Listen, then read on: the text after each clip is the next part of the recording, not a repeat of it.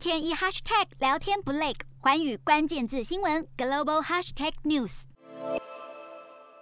国际人权组织保护卫士发布调查报告，针对中国利用与其他国家签署的引渡及遣返条约，在海外进行猎捕台湾民众的行动。保护卫士提出警告，部分国家配合中国的引渡做法，将让台湾民众面临不公平审判的酷刑。这不但有违人道及人权，更伤害台湾的司法管辖权及国家主权，也对各国执法带来影响。二零一六年，非洲国家肯亚将四十五名台湾人引渡到中国，当时就有台湾民众被迫在中国认罪，并以电视报道方式将认罪画面公诸于世。肯亚配合中国进行拘捕、拘留到引渡，声称中国是友好国家，对于台湾民众在中国能否公平审判或台湾具有的司法管辖权，完全只字不提，避重就轻。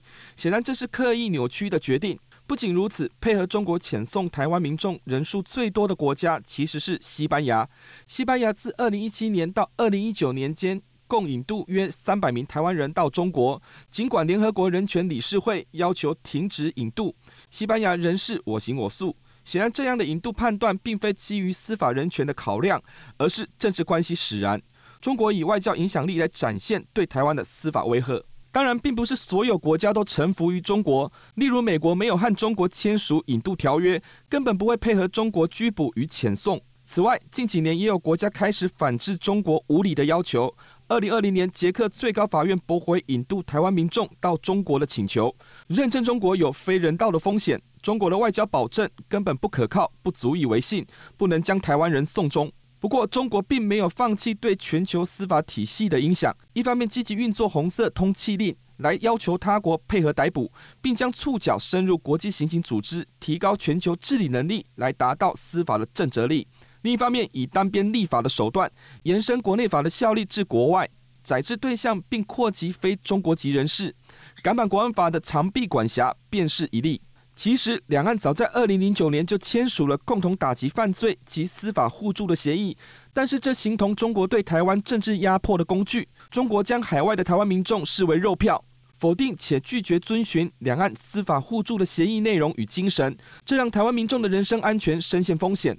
部分与中国友好的国家把拘留与遣送当成向中国示好的动作。保护卫士的调查报告点出了中国利用部分国家对台湾的不了解，甚至混淆台湾与中国的互不隶属。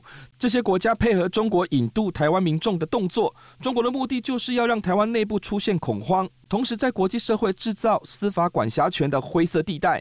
基于此，台湾必须加强对外宣传司法管辖权的独立性与强制力，以及促进国际合作，向中国问责。这不只涉及台湾，更是全球性课题。任何人都可能成了中国进行海外司法压迫的人质。洞悉全球走向，掌握世界脉动，无所不谈，深入分析。我是何荣。